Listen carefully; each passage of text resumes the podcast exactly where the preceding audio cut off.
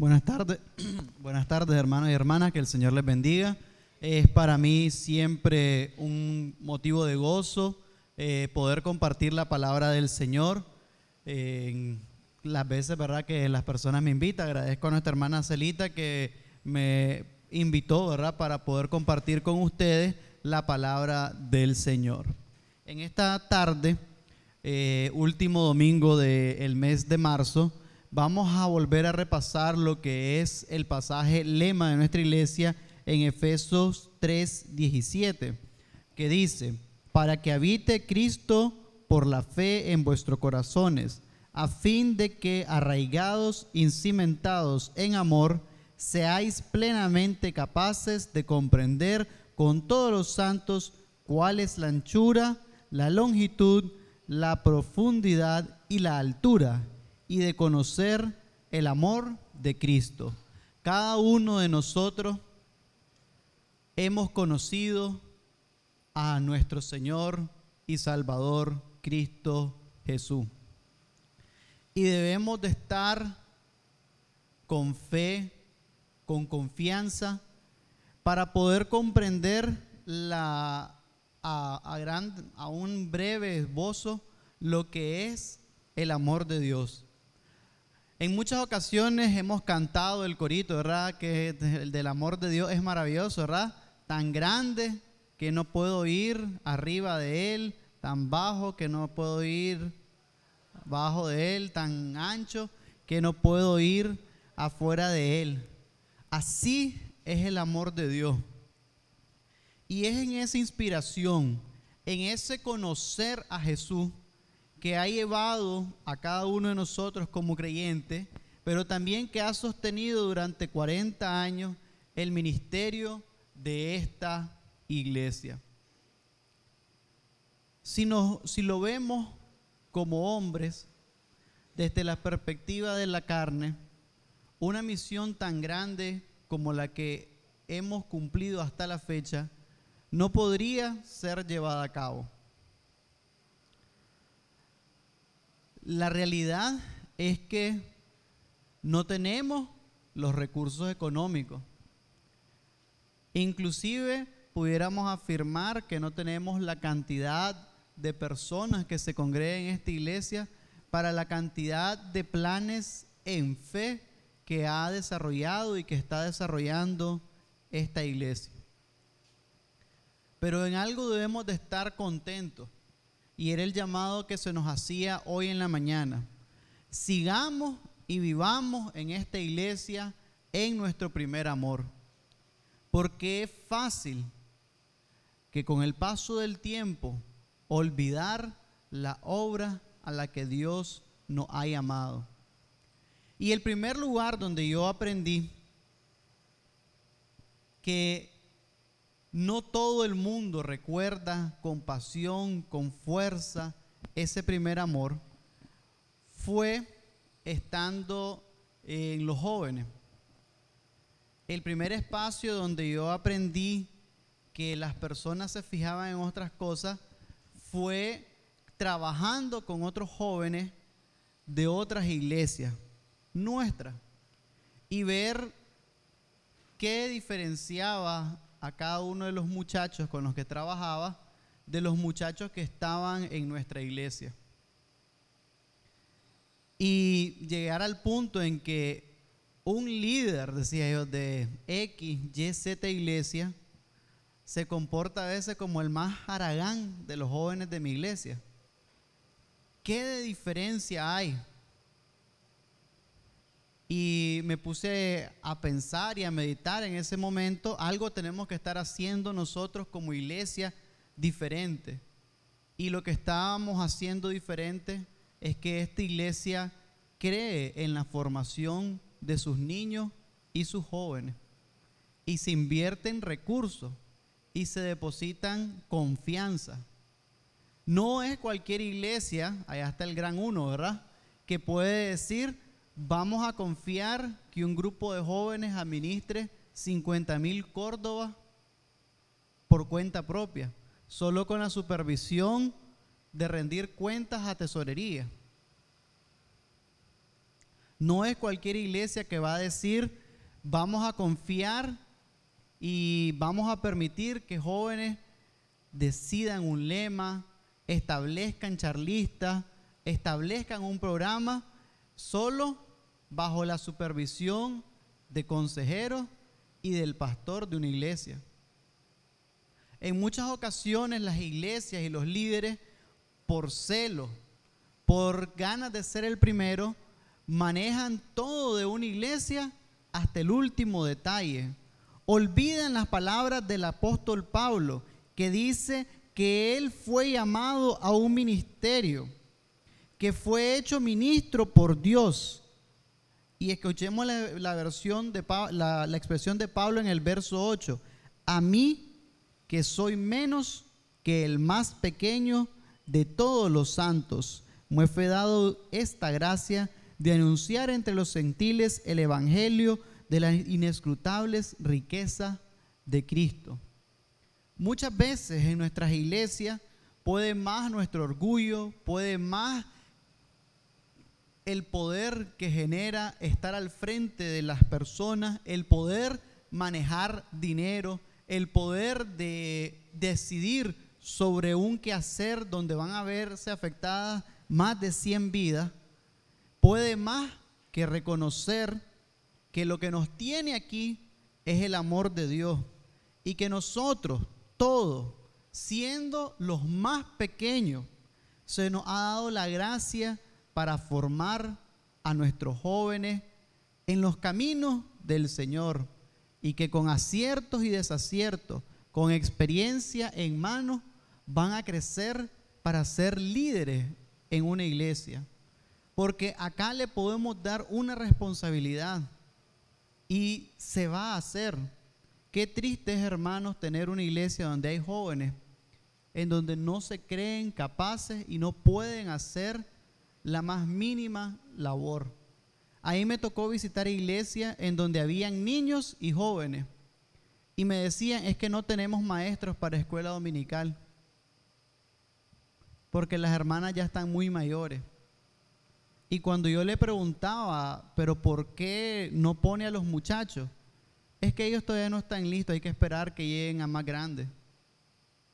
Y mantenían así, ¿verdad? Con esa filosofía de que la juventud es como una refrigeradora, hay que mantenerlos aquí en la iglesia para que no se pudran y eventualmente van a llegar a ser siervos. Pero esta iglesia ha entendido de que el cargo, de que el puesto es el ministerio que Dios ha dado a esta iglesia, que tal vez sea la más pequeña de entre muchas iglesias, Dios nos ha escogido para ser formadores. Y no solo formadores de jóvenes, sino también formadores de niños. Los que estuvimos en el culto de la mañana nos pudimos gozar viendo cómo nuestros niños cantan, cómo nuestros niños aprenden de la palabra del Señor y sobre todas las cosas como nuestros niños van conociendo que Dios les ama.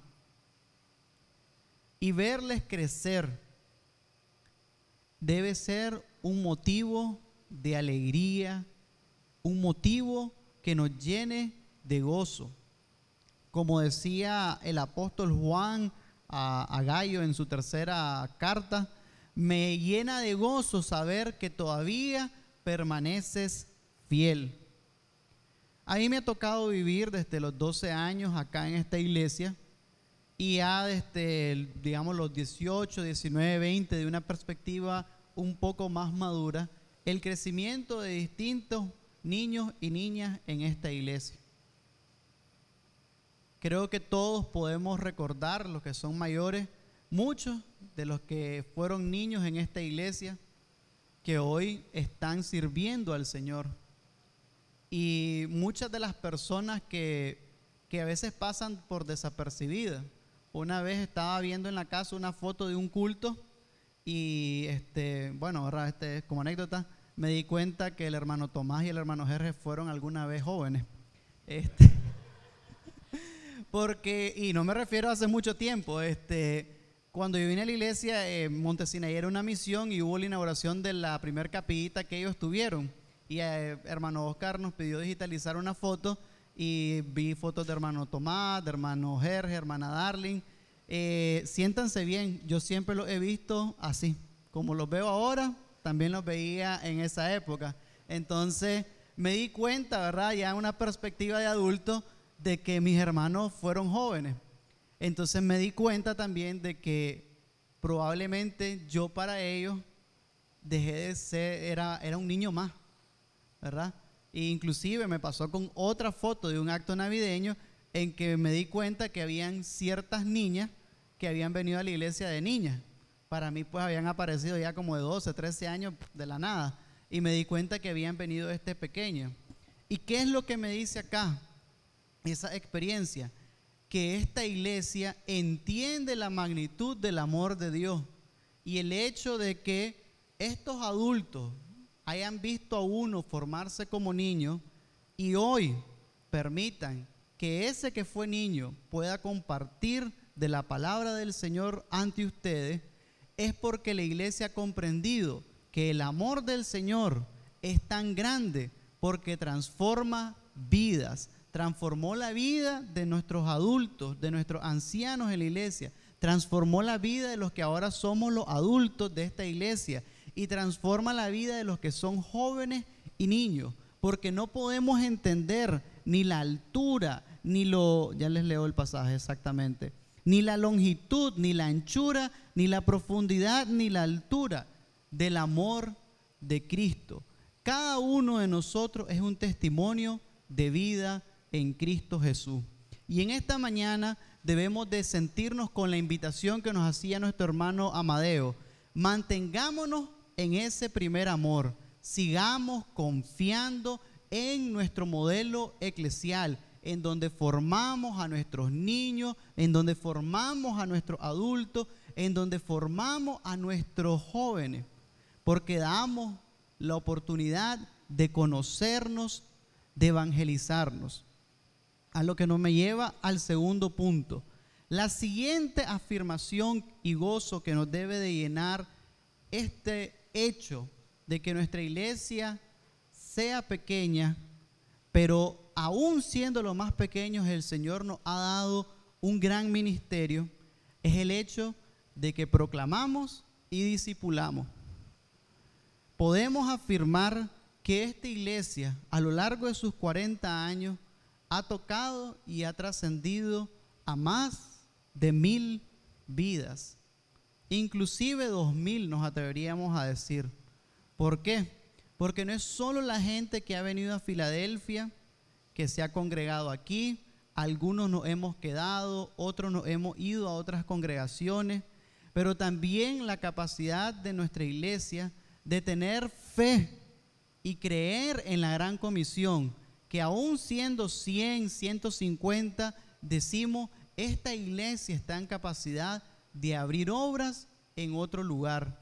Y esa obra del Señor, esas iglesias, han ido cada una de ellas llevando un ministerio eclesial que ha llevado el Evangelio de salvación a otros lugares donde esta pequeña iglesia, por la gracia del Espíritu Santo, ha logrado alcanzar. Y ahora recuerdo una historia que me compartían de un joven de la iglesia bautista Renacer. Eh, lo conocí acá en los campamentos de la iglesia. Su nombre es Norland, es familia familiar de Lester, si mal no recuerdo, que es miembro de Renacer. Norland tuvo muchos altos y muchos bajos, como muchos de nosotros. Tuvo momentos en que se retiró de Renacer, tuvo diferencias con su pastor, pero siempre procuró permanecer fiel a la palabra del Señor. Y me compartía Lester, que es amigo mío, de que ahora Norland, ese joven con sus bajas y sus bienes, hoy está pastoreando una iglesia en Rubenia.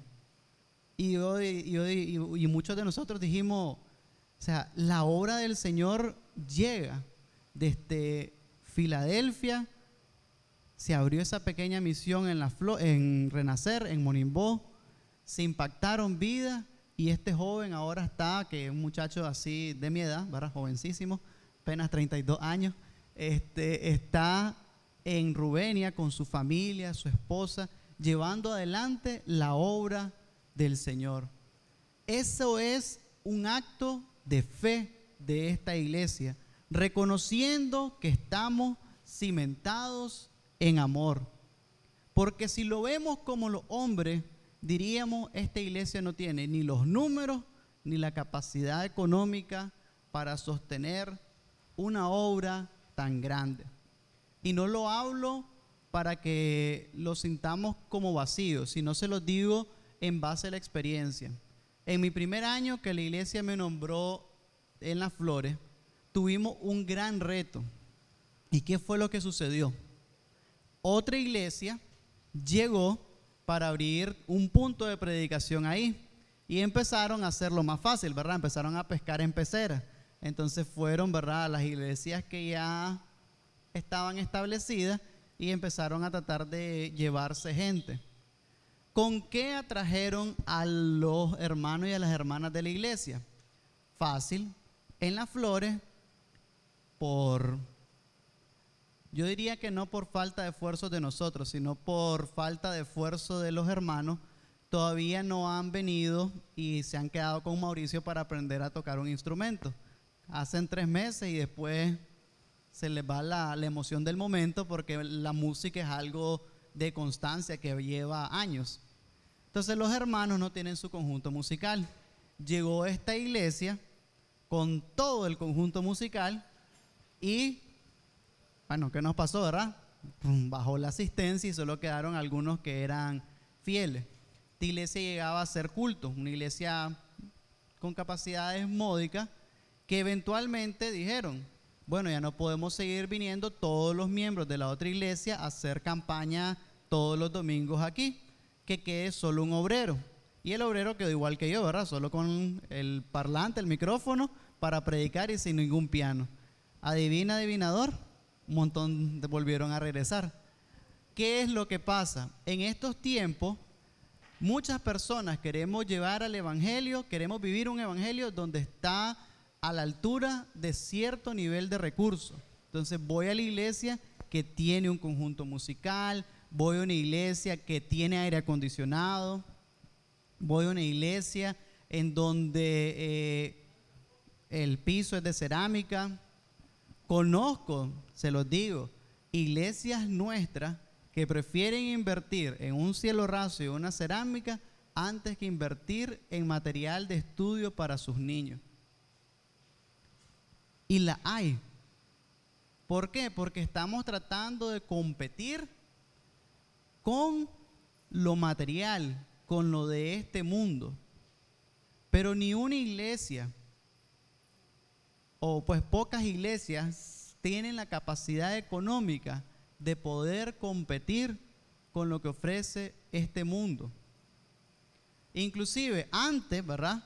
La iglesia, por así decirlo, medio podíamos traer muchachos por los espacios, venían a jugar acá pero ahora han florecido un montón de lugares privados y públicos en donde se puede ir a jugar fútbol y uno solo paga 20 pesos y hasta árbitro le ponen. Y es grama sintética, está rayado el cuadro. Entonces todos los muchachos que antes solo venían a jugar acá, obviamente que no vienen acá porque ya no hay. Pero nuestra iglesia no está en capacidad de competir para atraer con lo material. Una inversión de grama sintética, de techar la cancha, ponerle este, eh, piso de, de plástico como el que hay en el Luis Alfonso, son inversiones millonarias que nosotros como iglesia está fuera de nuestro alcance. Pero viene la fe. La iglesia permanece fiel a su primer amor.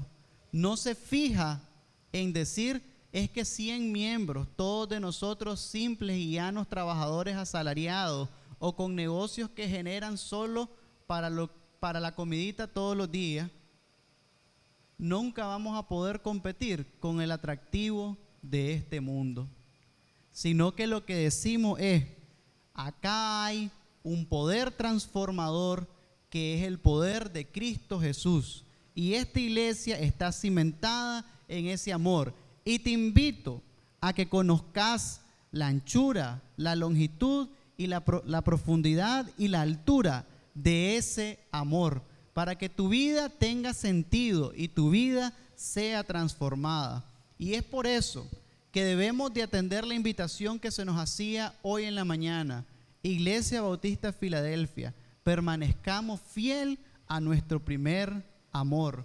Permanezcamos fiel confiando en medio de las adversidades, el Señor nos va a sostener.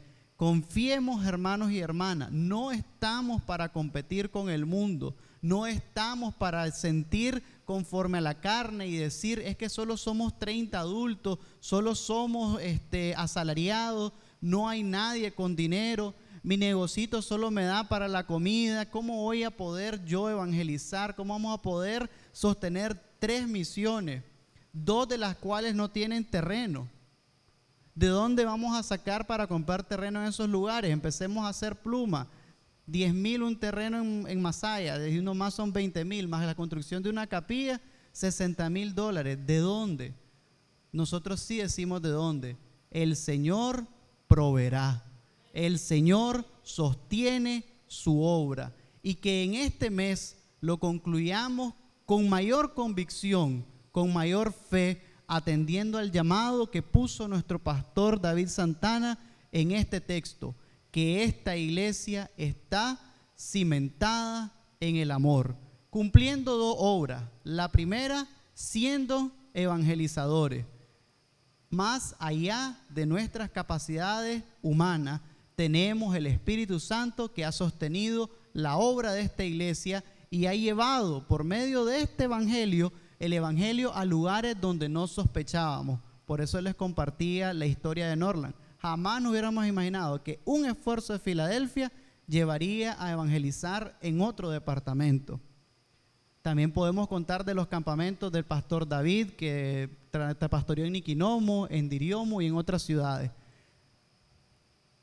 El esfuerzo de la iglesia por evangelizar trasciende los lugares geográficos. Hemos llegado hasta Samaria, y estoy seguro que en algún momento podremos llegar hasta lo último de la tierra. Dos, esta iglesia es discipuladora porque forma a sus niños, a sus adolescentes, jóvenes y adultos. Y no debe nunca escatimar esfuerzo, porque tanto evangelización y discipulado están cimentados en el amor del Señor que permanezcamos todos los miembros de acá firmes en esa fe y en esa convicción de que nuestro primer amor, nuestro gran transformador es Jesús y que en 40 años esta iglesia sigue caminando y seguirá caminando en la luz del primer amor.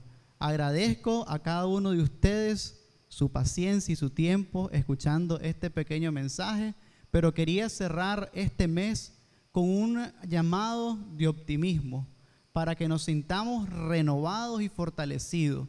Sí debemos de reconocer las múltiples fallas que hemos tenido, pero es que en medio de las fallas lo que se manifiesta es la gloria de Dios. Porque Pablo lo dice claramente, a mí que soy el más pequeño, me fue dado el ministerio de evangelizar a todos los gentiles. Y de esa misma manera nos invita a que pensemos, a ti Filadelfia, no eres de las más grandes de las iglesias bautistas, pero a ti, pequeña, te he dado un ministerio. Cumple tu ministerio. Que el Señor nos ayude a ser siempre parte de su obra y de su misión. Dios les bendiga.